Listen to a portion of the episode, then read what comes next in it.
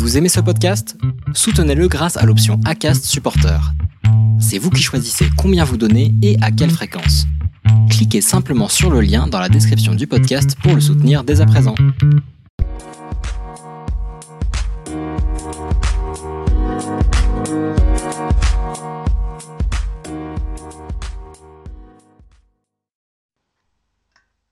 Bonjour à tous et bienvenue pour une nouvelle vidéo. Je suis vraiment désolé pour le retard que j'ai pris. On avait dit une vidéo par semaine et malheureusement la semaine dernière, il n'y a rien eu.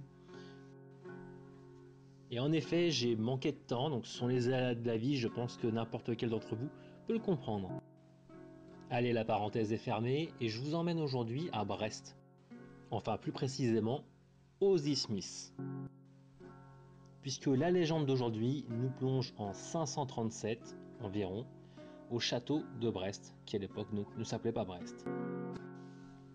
Je vais aujourd'hui vous raconter la légende d'Azénor. Azénor est la fille d'un seigneur local, et elle est forcée d'épouser OL2, un seigneur voisin. Vous allez voir, cette légende, elle est digne d'un Walt Disney. Car en effet, Azénor est harcelée.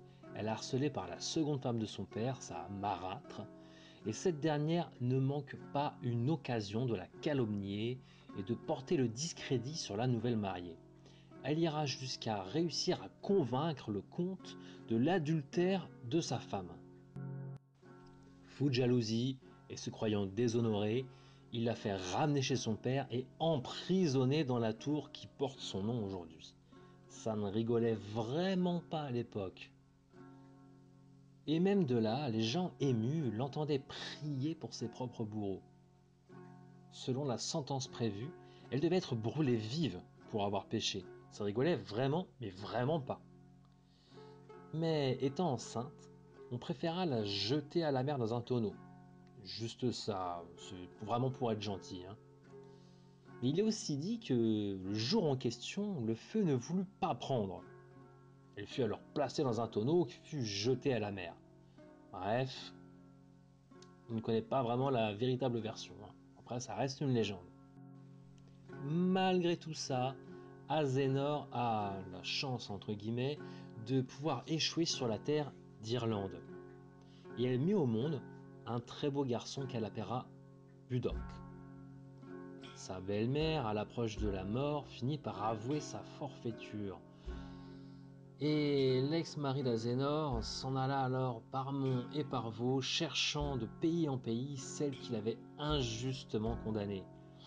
Ouais, c'est vrai que il n'y est pas allé avec le dos de la cuillère non plus. Débarquant en Irlande, il remarqua un jeune enfant. C'était vraiment le portrait craché d'Azénor. Ce dernier le mena alors à sa mère, devenue lavandière. Puis, ils rentrèrent tous trois en Bretagne peut pas dire qu'Azénor est rancunière hein, sur ce coup-là. Certaines versions de la légende indiquent que Budok préféra se consacrer à un monastère irlandais, qu'il fuya les honneurs, mais finit par gagner la Bretagne sur une auge de pierre, comme le firent certains saints.